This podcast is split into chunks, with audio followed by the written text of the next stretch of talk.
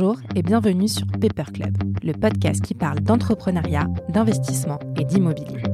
À chaque épisode, vous découvrirez avec moi des entrepreneurs et des experts qui viennent me parler de leur parcours, de leur point de vue et surtout partager avec nous leurs meilleurs conseils. Je suis Émilie Cohen, directrice marketing chez Club Funding, plateforme d'investissement. Et je reçois à chaque épisode des entrepreneurs qui nous inspirent et qui, je suis sûre, vous inspireront aussi. Bonne écoute et bienvenue dans le club.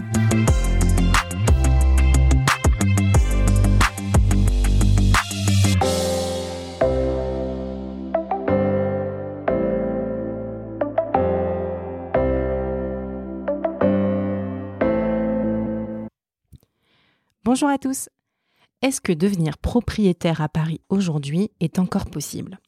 Ces dernières années, les prix de l'immobilier dans la capitale ont explosé. Les taux d'intérêt historiquement bas augmentent chaque jour. Bref, déjà deux éléments qui font de l'accès à la propriété un vrai parcours du combattant pour les jeunes et les moins jeunes. Et c'est là que Virgile prend tout son sens. Vous ne connaissez peut-être pas cette PropTech prometteuse. Pas de problème, Saskia Fizel, sa cofondatrice, revient pour nous sur la jeunesse de la start-up et les problématiques qu'elle couvre. Et clairement, j'ai été séduite. Un business model bien pensé avec derrière une mission d'intérêt général. Je vous laisse découvrir son parcours inspirant et sa vision très claire du marché résidentiel. Bonne écoute Bonjour à tous. Aujourd'hui, je suis avec Saskia Fizel de Virgile. Salut Saskia. Salut Émilie. Je suis ravie de te recevoir aujourd'hui. Euh, ça fait un moment qu'on a envie d'inviter Virgile euh, au micro euh, de Pepper Club. Je commence toujours les interviews, tu le sais peut-être, par une petite présentation des invités et j'aime bien quand c'est mes invités eux-mêmes qui se présentent. Donc, est-ce que tu veux bien te présenter pour nos auditeurs, s'il te plaît? Avec plaisir. Donc Saskia Fizel, j'ai 33 ans, je suis née, j'ai grandi à Paris et je suis la cofondatrice de Virgile. Super. Est-ce que tu peux me parler un petit peu de, ta jeunesse? Tu as grandi à Paris. Euh, au niveau de tes études, qu'est-ce que tu as fait une fois que tu as terminé le lycée? Euh, ouais, bah alors si on remonte, donc euh, à la fois j'ai grandi à Paris, mais j'étais dans une famille euh, assez voyageuse, donc j'ai pas mal bougé. et à la fin de mes études, enfin à la fin du lycée, il y avait deux drivers. Je voulais continuer à pouvoir pas mal voyager. Je voulais avoir un sens de, du service public. Euh, j'ai grandi euh, dans une famille euh, un peu bicéphale, avec un père polytechnicien avec un grand sens de l'État chevillé au corps et une mère artiste, sculpteur. et donc j'avais un peu ces deux côtés-là qui me tiraillaient. Donc j'avais aussi un peu d'avance et donc j'étais très immature par rapport au choix d'après. Donc je me suis dit qu'est-ce qui réunit tout ça et qui reste le plus généraliste possible? Et c'était Sciences Po euh, et donc je suis euh, allée à Sciences Po euh, pour surtout ne pas choisir quoi faire et pour passer pas mal de temps à l'étranger. Donc je suis partie un an aux États-Unis, au fin fond de, la Caroline du Nord, dans l'université de Michael Jordan, très important. et non, ces cinq ans à Sciences Po ont vraiment été fantastique. Enfin, ça a été, euh, moi, c'est mon alma mater, euh, euh, notamment en termes de d'ouverture, de diversité, de confrontation à l'altérité. Et ça m'a permis à la fois de garder ce sens de, en fait, il y a un vrai sujet de comment tu sers à l'intérêt général euh, et en même temps euh, ça m'a aussi permis de me rendre compte que euh, bah, j'avais pas forcément le même profil ni les mêmes envies que les gens qui passaient l'ENA euh, et que c'était pas ça qui me faisait euh, vibrer que je savais pas exactement ce qui me faisait vibrer. Et donc bah, pour continuer sur cette lancée généraliste, j'ai fait une école de commerce ensuite, et donc je suis partie à l'ESSEC avec un peu euh, les mêmes drivers qui étaient euh, continués à voyager, euh, puisque mhm. j'ai passé une grosse partie de ma scolarité à l'ESSEC à Singapour. et me dire que peut-être là, j'allais euh, enfin me décider sur euh, ce que j'allais faire de ma vie, parce que j'avais toujours pas la moindre idée. Je savais que je voulais euh, contribuer à avoir un impact positif sur le monde, mais je savais pas bien comment. comment et, et à ce moment-là, c'était pas encore l'époque florissante des startups. Donc, quand on était un jeune diplômé curieux et aventureux, il y avait pas grand chose euh, euh, si euh, on était encore au stade où on, on, voulait se conforter quand même à un espèce d'idéal d'ambition peut-être un peu factice mais mais en gros les voies royales c'était avocat, conseil, euh, banque ou euh, grand groupe ou marketing. Euh, moi, j'avais fait quelques stages dans des grands cabinets d'avocats de mon temps de Sciences Po et je m'étais rendu compte que c'était vraiment pas ça. et ensuite, j'ai donc décidé d'aller faire du marketing chez L'Oréal. et donc, je suis passée par quelques grands groupes spécialisés en marketing, Nestlé, L'Oréal. Je suis passée par Publicis. Ouais. à chaque fois, des expériences que j'ai trouvées hyper intéressantes mais en même temps où à chaque fois euh, je trouvais pas exactement ma place. Enfin je sentais ça euh, intéressant mais un peu insuffisant en termes de d'ambition euh, globale euh, pour pour moi-même et pour ce que j'avais envie de de contribuer. Je me sentais un peu limitée et j'ai eu la chance de tomber à la toute fin en fait de, de mes études parce que à Singapour, on passe des examens, mais on voyage aussi beaucoup, donc j'avais pas passé tous mes examens, donc j'ai dû retourner passer un ou deux examens euh, à l'ESSEC euh, alors que j'avais déjà commencé à travailler. Et à ce moment-là, j'ai croisé euh, un camarade de promotion qui me parle de sa sœur qui est en train de monter une start-up en Europe, à, Paris. Et à l'époque, bah, c'était un peu quelque chose de totalement nouveau. Et j'ai postulé. Je suis allée passer des entretiens dans un entrepôt euh, parce que ça commençait tout juste euh, à l'époque. Et j'ai euh, donc passé des entretiens avec bah, Clara donc la sœur de Marc qui lançait One Fine Stay à Paris aux côtés de d'Arthur qui travaille aussi beaucoup avec nous aujourd'hui chez Virgile, et Kevin, euh, qui était à l'époque euh, député CEO de One Fine Stay. Donc Kevin, qui est ton euh, associé aujourd'hui. Et qui est aujourd'hui mon associé chez mhm. Virgile. Et donc, One Fine Stay à l'époque, donc c'était un peu l'ancêtre des startups, mais ça s'était lancé dans le sillage d'Airbnb à Londres sur une proposition beaucoup plus haut de gamme. L'idée, c'était d'avoir des appartements vraiment upscale un peu partout dans le monde et de proposer pour euh, leurs propriétaires qui étaient euh, euh, généralement assez fortunés et assez voyageurs, de les laisser en location lorsque eux étaient en vacances avec tout un service d'hôtel. Donc on mettait en fait des hôtels 5 étoiles dans des très beaux appartements dans toutes les grandes villes du monde. et donc c'était quelque chose de très opérationnel à la différence d'un Airbnb mm-hmm. puisqu'on opérait nous-mêmes tous ces appartements. D'accord. Et toi, tu t'occupais de quoi euh, précisément quand tu, quand tu étais chez One Fine Stay? Euh, ben, En fait, moi, je suis arrivée... Euh, alors, pas, au début, pas du tout. En fait, moi, je suis arrivée au tout, tout début. Donc, on était vraiment euh, voilà, cinq dans un entrepôt.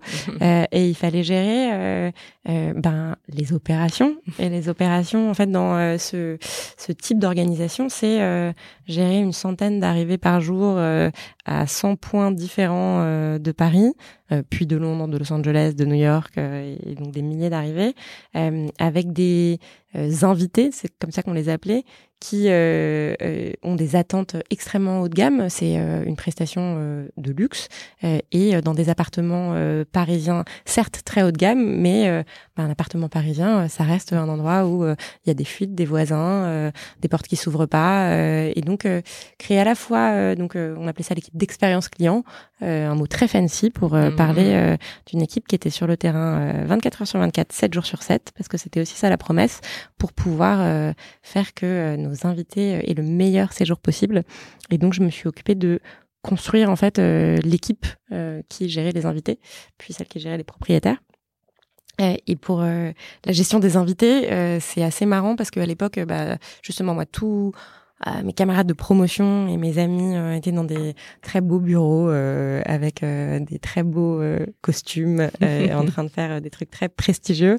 Et bah, moi, je me souviendrai toujours que mon premier week-end, en fait, chez One Fine bah, j'ai dû revenir au bureau et repartir pour aller aider des équipes à monter des berceaux et des lits d'appoint dans des appartements aux quatre coins de Paris. Donc, c'était méga opérationnel et super intéressant. C'était surtout l'occasion en fait très très très rapide de de monter en, en responsabilité euh, mm-hmm. hyper forte. Euh, je disais souvent en fait chez L'Oréal, euh, bah, c'était génial, mais au bout de dix ans, j'aurais peut-être managé cinq personnes et, peut-être que j'aurais fait la présentation de mon produit aux réunions annuelles. chez One Fine Stay, bah, je suis arrivée et en fait j'ai construit une équipe de 10 personnes au bureau et 75 personnes sur le terrain en moins de huit mois. et donc à 25 ans, c'est c'est assez excitant. Bah ouais, c'est clair. En fait, finalement, c'est même si c'est pas toi qui a fondé euh, l'entreprise euh, One Fine Stay, t'arrives au début, euh, t'as vu la boîte euh, certainement grandir. on est un peu dans le semi-entrepreneuriat là. On est dans euh, vraiment le, first, le côté un peu euh, first employees, quoi. Et ça, c'est un luxe, euh, je pense, incroyable au début de, sa carrière. Enfin, je vois plein de gens aujourd'hui qui se lancent dans l'entrepreneuriat directement à la sortie de l'école et je suis hyper impressionnée. et je pense que c'est c'est une super expérience. Moi, j'ai trouvé que c'était une chance assez dingue, un, de passer déjà par la case, effectivement, grand groupe pour me dire, en fait, jamais ça. euh, et ensuite d'arriver dans une entreprise qui était déjà euh, euh, en mode croissance très forte euh, et où en fait quelque part j'avais juste à mettre le pied dans l'engrenage et ensuite bah dérouler de façon extrêmement intensive. Mais mais c'était ouais assez fulgurant euh, et très enthousiasmant en fait d'être plongé là-dedans. Donc ouais, euh, arriver au tout début d'une entreprise, euh, c'était un, c'était une super entrée en matière de la vie professionnelle. Ouais, bah, écoute. Ces cinq ans ont l'air incroyables, mais tu décides quand même finalement de quitter One Fine Stay et de bah, fonder Virgile avec avec ton associé aujourd'hui. comment ça se passe cette transition? Euh, ça fait déjà des mois que tu y penses, que tu as cette idée, euh, euh, t'en parles avec euh, avec ton associé, enfin qui ne l'est pas encore, mais comment ça se passe? J'ai envie de tout savoir. en fait, on, donc on avance de 5 ans. One Fine c'est devenu une très grosse boîte. on est 700 dans le monde. on gère des dizaines de milliers d'appartements un peu partout dans toutes les grandes capitales. Et surtout, on s'est fait racheter euh, par Accor Hôtel pour 150 millions d'euros. D'accord. Euh, et euh, on a à ce moment-là, en fait, euh, un peu euh, bah, ce qui se passe quand ça fait cinq ans que tu es dans une entreprise que tu as vu un peu naître, que tu as construit, avec l'arrivée un peu d'un nouveau cycle et la réflexion que peut-être c'est le moment d'aller voguer vers d'autres aventures et avec une réflexion aussi euh, plus profonde sur finalement euh, euh, pendant cinq ans tu te poses pas trop parce que en fait tu es entraîné par la croissance c'est assez fascinant tu apprends plein de trucs mais finalement vient un peu la question de ok mais qu'est-ce que je veux faire en fait vraiment dans la vie? Parce que tu te l'es pas trop posé. Mmh et il y avait ce cette question de euh, d'impact euh, et de se dire comment je contribue, je contribue vraiment positivement euh, à faire quelque chose de ouais bah, de positif quoi. Et on avait en fait ce paradoxe très fort chez One Stay où on aidait des gens qui étaient devenus propriétaires à une époque où c'était finalement paradoxalement plus facile de devenir propriétaire. Certes, il y avait des taux nettement plus hauts, mais avec des prix qui étaient nettement plus bas. Et donc, euh, on aidait des gens qui étaient devenus propriétaires à générer encore plus de capital grâce à leur propriété en le louant euh, pendant qu'ils en étaient absents. Et euh, en face de ça, on avait euh, des super équipes euh, de gens entre 25 et 40 ans qui passaient un peu les différents rites de passage à l'âge adulte, qui avaient des super parcours. on embauchait des gens super forts, des pentes ascendantes de carrière. Donc, qui avaient un peu coché toutes les bonnes cases. Et au moment de se confronter à celle de, bah, en fait, j'en ai marre de payer un loyer tous les mois, c'est absurde. 40% de mon revenu part dans mon loyer et en fait, du coup, je peux pas épargner eh ben, je peux pas devenir propriétaire à moins que mes parents aient la capacité euh, de m'aider à hauteur de 100 000, 200 000 euros. Mais en fait, on me demande un apport. Même pour les banques qui veulent bien me prêter sans apport, en fait, ma capacité d'emprunt, elle n'est pas suffisante pour acheter quelque chose qui me corresponde vraiment. Et en fait, aujourd'hui, bah, moi, euh, j'ai un bon salaire, j'ai fait des bonnes études. Je vois pas pourquoi, en fait, je devrais pour devenir propriétaire, alors que je sais en fait que rationnellement, financièrement, c'est ce qu'il faut faire, je vois pas pourquoi je devrais habiter dans un 15 mètres carrés à une heure de mon lieu de travail. Et donc on voyait en fait cette espèce de d'absurdité euh, qui ne disait pas son nom parce que personne n'en parlait euh, à l'époque de euh, en fait bah ceux qui ont déjà de l'argent et du capital familial deviennent propriétaires, ceux qui n'en ont pas restent locataires. Et on, avait, on assistait un peu à cette tentative de maquiller ça comme, en fait, la jeune génération, euh, c'est des slashers, ils aiment pas posséder, ils aiment pas rester au même endroit.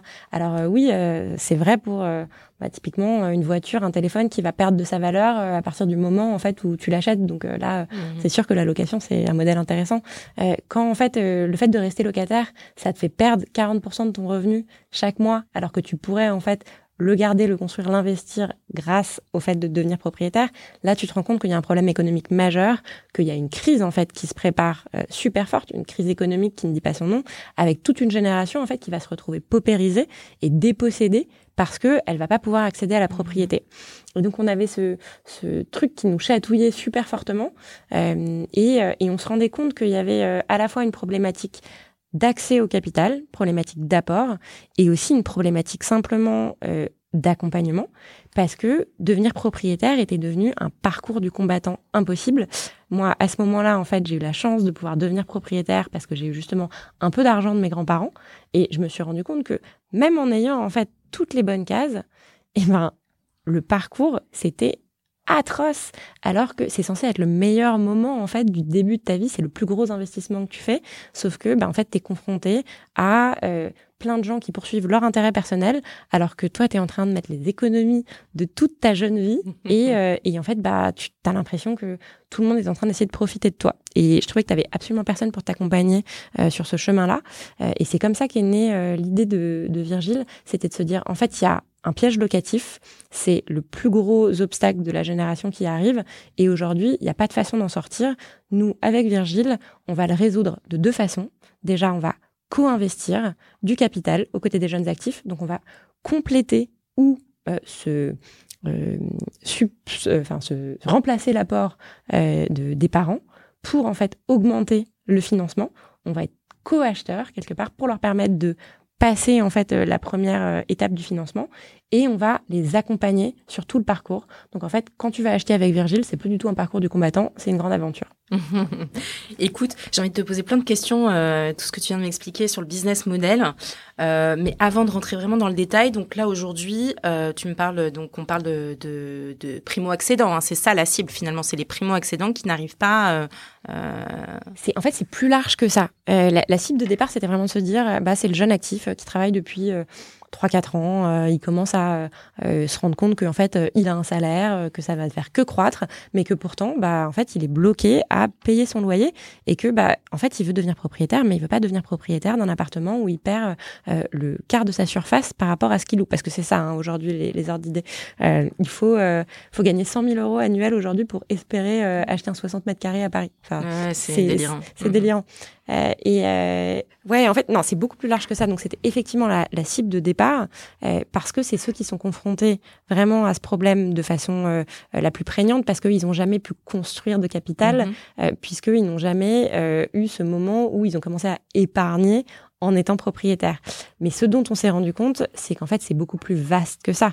Aujourd'hui, on a beaucoup de secondo-accédants, parfois même des tertio-accédants. Euh, on a des âges qui vont de 23 pour la, personne la plus jeune à euh, un peu plus de 40 ans. Euh, L'idée, c'est qu'on a aussi en fait des appartements qui vont de 200 000 à 1 million d'eux.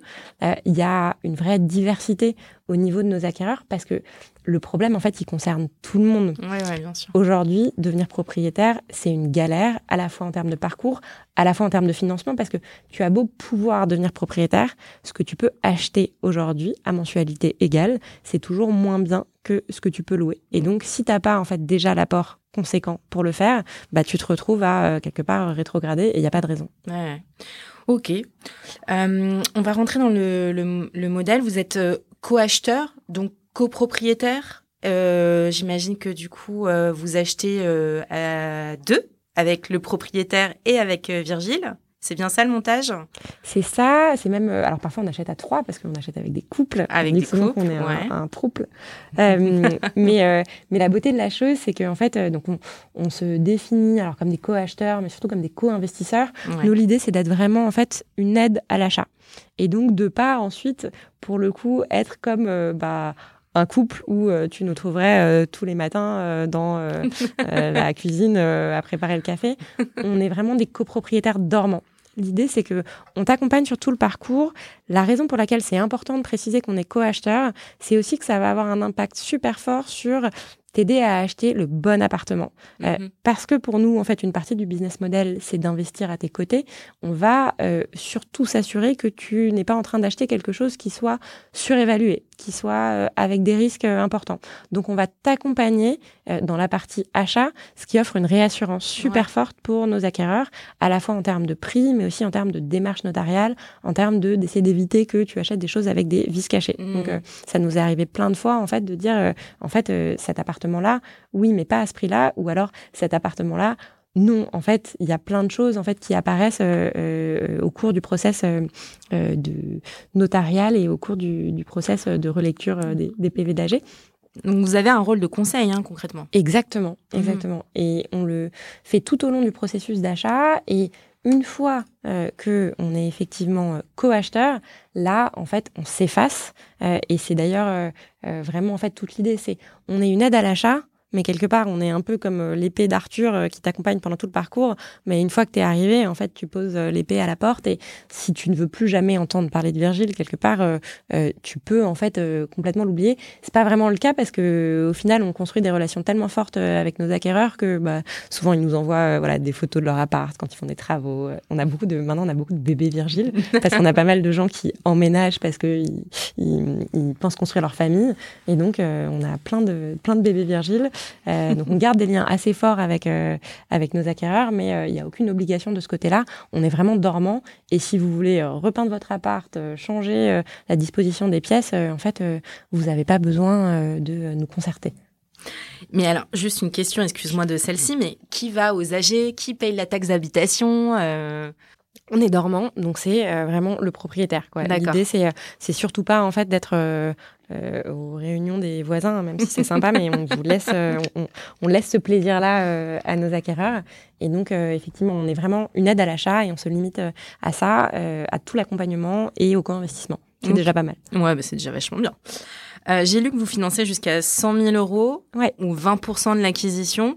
comment, comment vous fixez ces critères hein? C'est en fonction du, du, du prix alors déjà, en fait, le, pourquoi le 100 000 et le 20% c'est super important en fait pour nous que euh, nos acquéreurs ils soient chez eux, vraiment chez eux.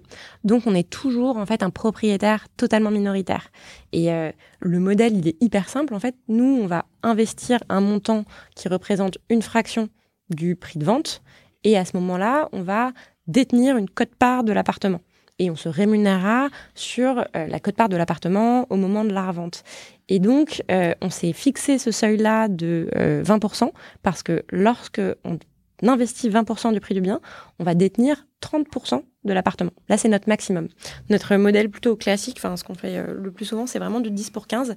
Après, la beauté du modèle, c'est que euh, c'est super adaptable. Euh, en fait, tu vas venir nous voir en nous disant, bah voilà, en fait, aujourd'hui, je me suis confrontée au marché, je me rends compte que bah, mon budget est pas suffisant, en fait, pour ce que j'ai envie de faire.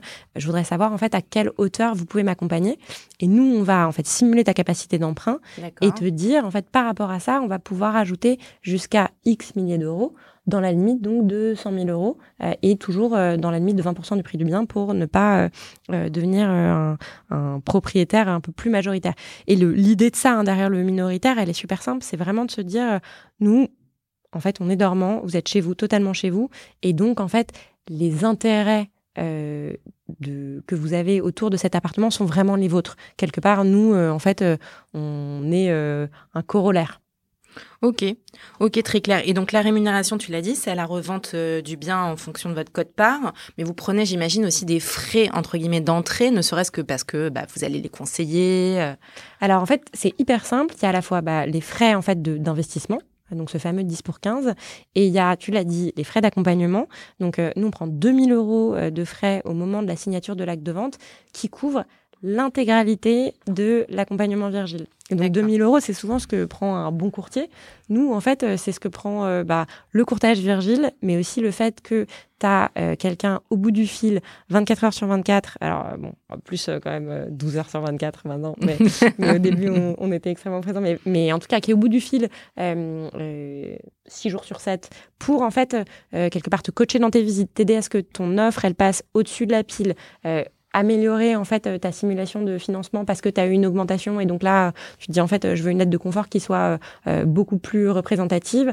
on parle souvent aux agents, on parle aux vendeurs, on, analyse le bien en termes de pricing, on te fait faire une contre-visite virtuelle pour te dire genre en fait bon bah tout est au clair, on peut y aller et ensuite on a à la fois le côté courtier, donc on s'occupe de ton financement bancaire, où en plus tu arrives, euh, euh auprès de tes banques avec un peu la patte blanche parce que tu as le financement Virgile qui est euh, bah, hyper filtrant et avec euh, bah, ce supplément d'apport. Donc tu sais que tu es un dossier de qualité et on t'accompagne dans toutes les démarches notariales. Donc vraiment jusqu'à la signature, tu as un accompagnement super présent. Et, et, donc ça, cet accompagnement-là, il est facturé le même prix aujourd'hui que du courtage. ok, très clair. Et juste pour bien comprendre, si quelqu'un donc passe par Virgile, il achète euh, sa résidence sur 20 ans, vous vous restez copropriétaire sur les 20 ans euh, Alors, on a une limite de sortie à 10 ans. 10 ans. C'est vraiment, on est co-investisseur pour une durée maximum de 10 ans. D'accord. Euh, ce qui en soi a jamais été vraiment un sujet parce qu'en fait aujourd'hui euh, donc la moyenne d'âge de nos acheteurs c'est 32 euh, ans si je dis pas de bêtises. Il reste jamais 10 ans en fait dans un appart. C'est le premier ou le deuxième appartement, c'est vraiment en fait celui dans lequel euh, on se projette pour peut-être 5 6 ans mais en fait la vitesse de rotation en fait dans ce type d'appartement, elle est plutôt en moyenne de 4 5 ans. Enfin à, Paris même en France, on est sur une moyenne de détention qui est plus proche de 6 ans. là en fait, on est sur des populations qui sont plus jeunes, sur des populations qui sont urbaines et donc avec une vitesse de rotation qui est, euh, qui est super forte. Après, bien sûr, en fait, ça peut durer 10 ans et il euh, n'y a pas de problème. Nous, on sort à 10 ans à ce moment-là. C'est juste euh, Virgile investit pour une durée de 10 ans maximum. D'accord, ok. Et là, ça fait plus de 4 ans que vous existez. J'imagine donc que tu as eu des sorties. 3 ans. 3 ans, pardon. Presque, j'allais dire presque 4 ans, mais 3 ans. Presque 3 ans, voilà. voilà presque 3 ans. vous avez déjà eu des sorties positives? On a les toutes premières qui devraient arriver là euh, très prochainement. D'accord. Euh, c'est les, les, toutes premières. ce, qui est, ce, qui est, bien hein, parce que euh, par ailleurs, l'importance dans le modèle, c'est que ce soit flexible. En fait, nos acquéreurs, ils font ce qu'ils veulent, ils vendent quand ils veulent. Ils peuvent vendre s'ils se sont trompés, s'ils ont un changement de vie. ça peut être au bout de deux mois, en fait, ça peut être au bout de six mois, comme ça peut être au bout de neuf ans. nous, on n'a absolument pas notre mot à dire sur le sujet. En revanche, la mission de Virgile au sens large, c'est vraiment en fait de construire l'indépendance financière de toute une génération et de leur permettre ainsi de, construire leur liberté. Et euh, dans indépendance financière, il y a quand même se dire, euh, bah, essayer de faire les bons choix financiers.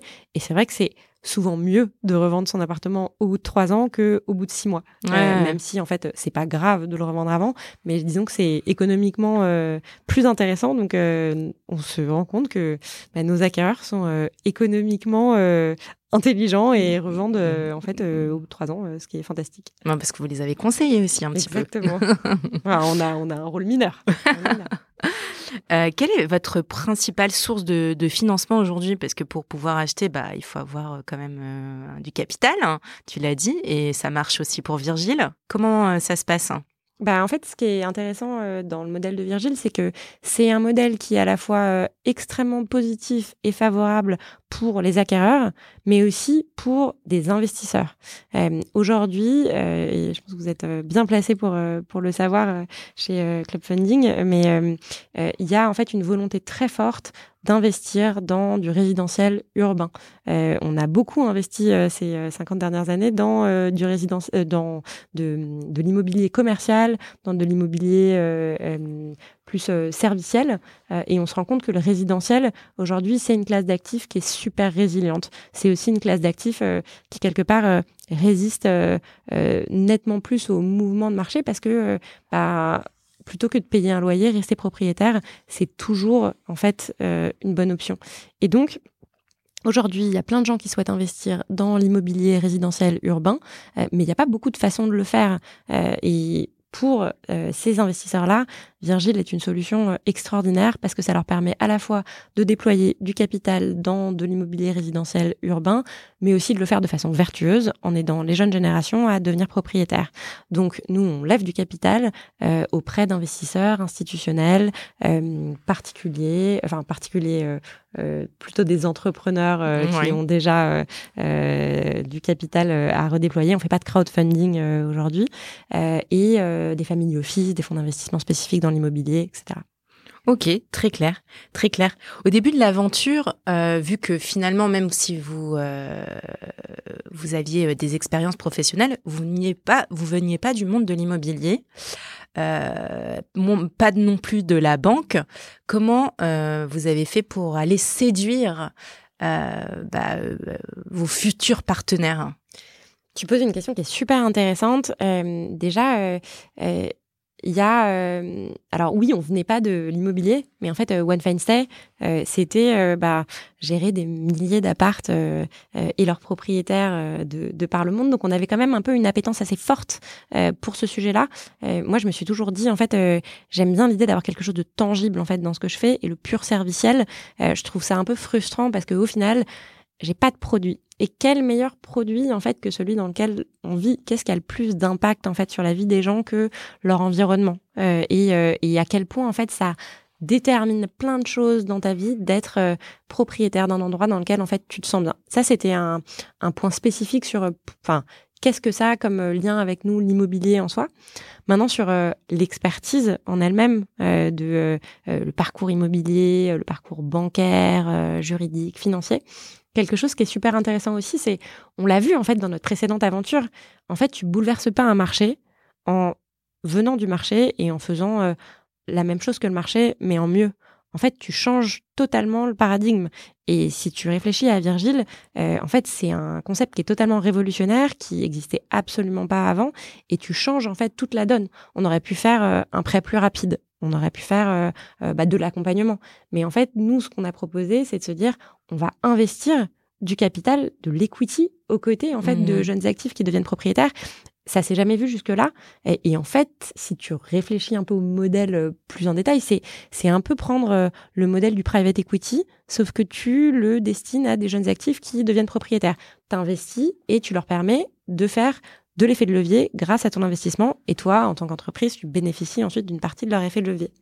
Euh, donc, on venait pas du tout euh, de ce monde-là, mais en même temps, je nuance un peu ça. Euh, Kevin, avant de monter One Fine Stay, il a monté un fonds qui s'appelle Next Stage, qui est un fonds de private equity, qui a aujourd'hui, je pense, un peu plus de d'un milliard sous gestion. donc, on venait quand même d'un monde de l'investissement assez fort. On venait d'un monde aussi de l'accompagnement et l'hospitalité. En mhm. fait, ce qu'il faut voir aussi, c'est qu'il y a une partie très financière de Virgile et il y a aussi une partie très expérientielle. En fait, aujourd'hui, euh, le parcours d'achat, il est cassé. Euh, le piège locatif, euh, les gens se retrouvent bloqués dedans pour deux raisons. Un, parce qu'il manque de capital. Deux, parce que en fait, ils, ils ne peuvent pas penser, se lancer dans un parcours qui va être tellement pénible. À un moment, il y a juste d'autres choses à gérer dans la vie. et donc, c'était se dire, on recrée une sorte d'expérience d'hospitalité et d'efficacité dans ce parcours d'achat. Et donc c'est beaucoup plus euh, une question de euh, euh, comment on fait pour prendre des gens d'un point A à un point B et leur permettre de franchir tous les obstacles un à un que en fait d'être des experts de l'immobilier ou de la banque. Maintenant sur l'immobilier et sur la banque, c'est super intéressant aussi, c'est en fait, côté immobilier, il fallait construire aussi une expertise super forte, mais plus puissante en fait que celle qui existe aujourd'hui. Et donc se dire, on est capable de conseiller nos acquéreurs sur, euh, en fait, vous achetez au bon prix euh, et vous achetez quelque part un appartement dont on pense que ce n'est pas un mauvais investissement. Donc, bien évidemment, on a énormément travaillé avec plein d'algorithmes, plein d'expertises pour aujourd'hui avoir des modèles super précis en la mmh matière. Et côté bancaire, ce qui est intéressant aussi, c'est c'est pareil. En fait, on n'allait pas euh, juste construire euh, une banque euh, en mieux. On a juste changé complètement le concept en investissant du capital et en travaillant en partenariat avec des banques qui continuent à accompagner nos acquéreurs parce que c'est elles qui fournissent le prêt, mais en choisissant spécifiquement de travailler avec des acteurs dont on sait qu'ils ont une super qualité d'expérience et, et qui sont des acteurs qu'on est heureux de conseiller à nos acquéreurs Virgile. Ok, ok, très clair. Euh, J'en parlais la semaine dernière euh, avec euh, avec Pierre Chapon de Préto, euh, que tu dois connaître. On parlait justement de l'actualité euh, aujourd'hui. les taux ont augmenté. on voit un petit peu tout le monde qui s'affole par rapport à ça. Alors lui, il a eu un discours assez rassurant. J'aimerais bien avoir aussi ton point de vue. et plutôt avec ce prisme Virgile, est-ce que aujourd'hui il est encore plus difficile de faire un achat immobilier c'est euh, super intéressant euh, en fait de, se poser cette question-là. Nous, quand on a lancé Virgile, en fait, on nous posait la même question, mais en fait dans l'autre sens, parce que à ce moment-là, pour les acquéreurs, le marché n'était pas du tout favorable. Il fallait euh, visiter un appartement, faire une offre à un prix indécent, euh, alors qu'on l'avait vu en deux secondes, euh, et euh, enlever sa clause suspensive, acheter content. on n'avait pas une seconde pour se décider et l'appartement était déjà parti. Donc on était dans un marché qui était hyper fluide, certes, mais euh, avec un côté assez euh, défavorable aux acquéreurs. Et on nous posait la même question de, euh, mais en fait, le marché immobilier, est-ce que en fait, il est juste bloqué sur une espèce de course folle qui est absurde parce qu'à un moment, ça devient trop défavorable aux acquéreurs? Là, en fait, ce qu'on observe depuis quelques mois avec la remontée des taux, c'est aussi un peu un, un retour quelque part à un niveau de marché qui est euh, peut-être un tout petit peu plus rationnel quelque part. En fait, c'est logique euh, qu'un appartement, euh, il prenne plutôt une semaine pour partir quand il est mis à la vente que 24 heures. C'est logique de pouvoir avoir le temps de vérifier, de le visiter et de pouvoir éventuellement faire une contre-visite. Et donc, il y a plutôt un rééquilibrage du pouvoir en direction de l'acquéreur que nous, on vit comme quelque chose de super positif. Et, euh, et sur le, la remontée des taux euh, en soi, alors oui, certes, euh, les taux remontent, mais enfin, faut quand même se souvenir de où est-ce qu'on en était il y a 10 ans, il y a 15 ans, avec enfin des taux enfin qui ont été proches de 10%. on n'est pas du tout, du tout à ce niveau-là. et pour l'instant, en tout cas, l'effet prix ne se fait pas encore ressentir. On est plutôt effectivement dans plutôt un marché qui est un tout petit peu moins euh, délirant qu'il n'a pu l'être. Euh, et donc, nous, ce qu'on dit beaucoup à nos acquéreurs euh, en ce moment, c'est c'est quand même un super moment pour acheter parce que on sait que les taux vont continuer à remonter pour le coup. Enfin, sans avoir de boule de cristal, c'est certain. On ne sait pas exactement à quelle vitesse, mais on sait que l'argent, en tout cas, va devenir de plus en plus cher. Mais on sait qu'en fait, l'alternative, ça reste de payer des loyers. Et donc, c'est pas vraiment un pari sur la hausse, la baisse de l'immobilier. Virgile, ça a jamais été un pari sur la hausse, la baisse de l'immobilier. C'est un pari sur, en fait, vous serez toujours mieux propriétaire que locataire parce que vous n'allez pas mettre chaque mois 40% de vos revenus dans votre loyer et vous allez le mettre, en fait, dans la construction de votre capital. Et quelque part, si les prix euh, montent ou si les prix baissent dans le futur, l'impact est assez marginal puisque si vous êtes dans un marché euh, haussier, euh, eh bien au final, quand vous achèterez l'appartement d'après, vous achèterez plus cher. si vous êtes dans un marché baissier, euh, eh bien quelque part, vous auriez peut-être un tout petit peu moins construit euh, de plus-value, mais vous achèterez dans un marché baissier. Et donc au final, l'importance, c'est l'économie de loyer que vous allez construire. Et euh, un exemple euh, bateau que je donne tout le temps, c'est, enfin, vous payez 2000 euros de loyer par mois, par exemple. Enfin, vous avez 24 000 euros de loyer par an. Enfin, au, bout de 10 ans, faites le calcul. En mhm. fait, et ces 240 000 euros, si vous les aviez placés, en fait, qu'est-ce que ça aurait donné? Mhm. Et ça, c'est toute la différence. Ok, ok, très clair. Aujourd'hui, Virgile, euh, en termes de géographie, vous accompagnez plutôt des primo-accédants dans les grandes villes, Paris principalement. Comment euh, Alors, on est primo, secondo, tertio accédant. Oui, pardon, excuse-moi. Euh, non, non, mais c'est en fait on dit jeunes actifs. Jeunes actifs. Parce qu'on se rend compte que c'est vraiment euh, ouais de 23 à 45 ans. Ça couvre une large euh, une large diversité de profils. Et d'ailleurs c'est super intéressant hein, parce que c'est un peu du tout jeune diplômé qui commence son premier job à au cadre super super placé euh, chez L'Oréal, euh, euh, au BCG, on a des neurochirurgiens. Mm, mm, mm. moi, j'adore nos acquéreurs. Je trouve que c'est hyper intéressant d'avoir une telle diversité de profils. Mais donc, on est aujourd'hui à Paris première couronne, et ensuite on sera dans toutes les grandes villes d'Europe. C'est vraiment en fait, Virgile, un marché de tension. c'est un marché du résidentiel où en fait il y a un choc, enfin il y a où justement il n'y a pas eu de choc d'offres et où il y a une demande en tension. Donc c'est un c'est un modèle qui euh, a vocation à être dans toutes les grandes villes européennes. Mmh. D'accord, ok. Et en termes de diversification, euh, toi qui es euh, entrepreneur, euh, est-ce que vous avez déjà imaginé accompagner aussi des personnes qui veulent se lancer avec un achat plutôt commerce parce qu'ils ont une boutique pour vendre ce qui ce qu'ils ont créé? Enfin, j'en sais pas. Est-ce que vous avez déjà imaginé justement aller voir un petit peu le tertiaire? Alors, on reçoit énormément de demandes euh, que ce soit de tertiaire, que ce soit géographique, sur des choses qu'on couvre pas euh, encore aujourd'hui. Ce que ça anime euh, chez nous, c'est une réflexion super forte sur, en fait, au final, la mission de Virgile, c'est l'indépendance financière de toute une génération. Donc, quelque part, tous les moyens pour eux de parvenir à cette indépendance financière sont les bons tant qu'ils sont favorables aux, aux acquéreurs et aux jeunes actifs. Après, plus largement, il y a plein de choses en fait autour de ce qu'on fait qui sont déjà enfin des, des, pistes de diversification ou en tout cas qui sont des choses euh, qu'on fait en plus de euh, juste aider les gens à devenir propriétaires. On a un média euh, qui s'appelle Spoon, qui est Spoon pour la cuillère en argent dans la bouche, qui, qui a aujourd'hui à un peu plus de 40 000 euh, abonnés, qui est vraiment sur le sujet euh, de l'indépendance financière. Et on se rend compte aujourd'hui que c'est un sujet clé, parce que tout ça, c'est une chaîne. Euh, aujourd'hui, en fait, devenir propriétaire, pour nous, c'est un proxy pour devenir indépendant financièrement. Mais il n'y a pas que devenir propriétaire. Il y a, en fait, comprendre comment, en fait, placer son argent, comment en fait faire des choix de vie super forts.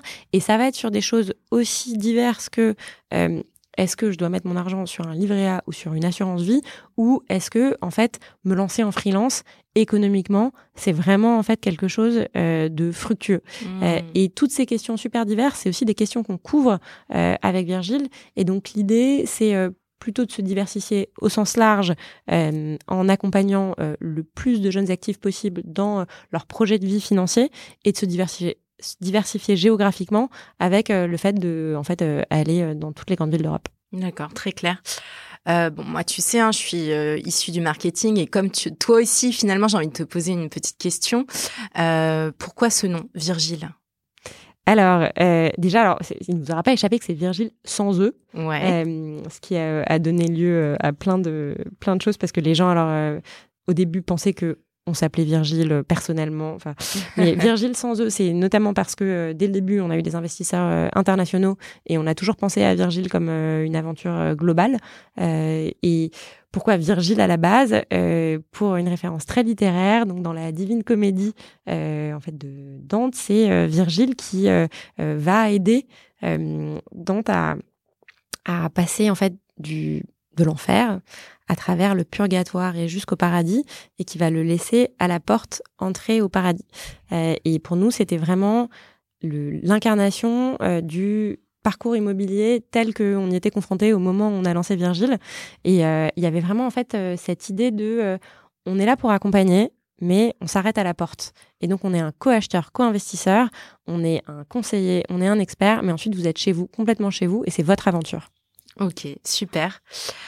Euh, je termine toujours euh, mes interviews par des questions rituelles. Euh, j'ai un peu innové cette, saison-là et, et j'ai envie de te demander quel conseil tu donnerais aujourd'hui à un jeune, ou pas d'ailleurs, qui veut se lancer dans l'entrepreneuriat? Bah d'y aller. Non mais euh, assez euh, assez simplement euh, je pense qu'il y a alors il y a une grosse hype en fait ces dernières années autour de, de l'entrepreneuriat. La première chose c'est enfin vraiment de se poser la question sur est-ce que c'est enfin fait pour vous parce que c'est pas fait pour tout le monde. Il y a plein de côtés hyper glamour et hyper enrichissant et puis il y a aussi le moment où euh, tu es un peu euh, seul dans ta cuisine ou euh, avec ton associé au début, tu te dis mais comment on va y arriver? Et ce moment peut arriver à un moment même assez avancé, hein, une fois que tu as levé des fonds en disant ok bon bah maintenant j'ai dit à tout le monde que j'allais le faire, faut y aller. donc se poser un peu la question de sa capacité à gérer un ascenseur émotionnel très fort, la volonté aussi de vraiment se poser la question de ce qu'on veut créer. Est-ce que c'est euh, euh, une PME euh, rentable, hyper intéressante, avec une croissance pas forcément à trois chiffres, mais qui va vraiment construire dans la durée, une boîte en croissance très forte, avec un concept très très innovant.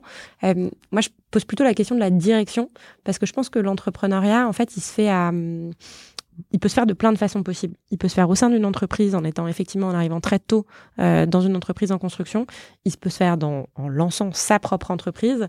Euh, mais il y a plein de façons d'être entrepreneur de sa vie. Donc euh, c'est pas une fin en soi. Euh, la question c'est plus effectivement bah, qu'est-ce que j'ai envie de faire. Mmh.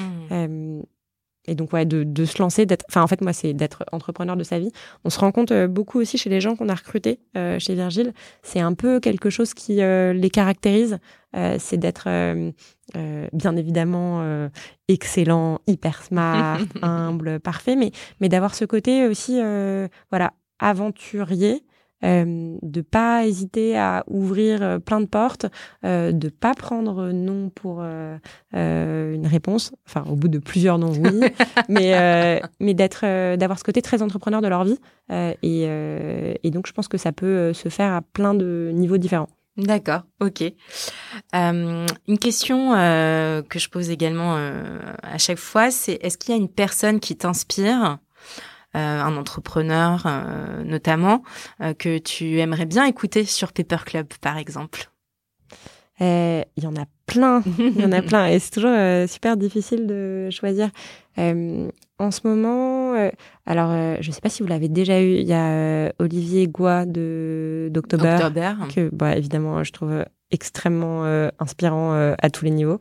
Euh, et que à chaque fois que j'écoute ça me met une patate d'enfer et l'envie d'aller conquérir le monde avec avec gentillesse et humilité quoi. Mm-hmm. et dans un style totalement différent il y a une entrepreneuse que je respecte beaucoup sur une partie plus média qui s'appelle Rebecca Amselem qui a créé les Glorieuses qui est un média féministe il y a dans quelque chose de plus financier, euh, et après j'arrête hein, parce que ça vous en trop, mais dans quelque chose de, de plus financier, euh, euh, je vous conseille très fortement euh, d'inviter Ambre Soubiran, euh, qui euh, a fondé Kaiko, qui est un peu le, le Bloomberg des, des cryptos, qui est à la fois une amie, une super dirigeante, et quelqu'un de très très inspirant.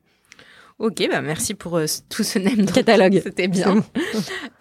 et une dernière question, qu'est-ce qu'on peut souhaiter aujourd'hui à Virgile? euh, bah, de continuer euh, sa croissance euh, avec autant de d'enthousiasme qu'elle a commencé à s'annoncer sur sur cette année. Et nous, ce qui est super important pour nous, c'est à la fois de grandir, de continuer à accompagner nos acquéreurs avec le même niveau de qualité, mais sans perdre notre âme. Donc là, on est dans une grosse phase de croissance et on essaye de le faire sans tout casser sur notre passage. Ok, super. Merci beaucoup, Saskia. Merci à vous. À très vite. Merci d'avoir écouté cet épisode de Paper Club réalisé en collaboration avec Cosa Vostra. Si vous avez apprécié ce podcast et vous souhaitez découvrir nos opportunités d'investissement, je vous invite à vous abonner, à le partager, à le commenter ou même encore à le noter sur votre plateforme de podcast préférée. À très bientôt pour un nouvel épisode de Paper Club.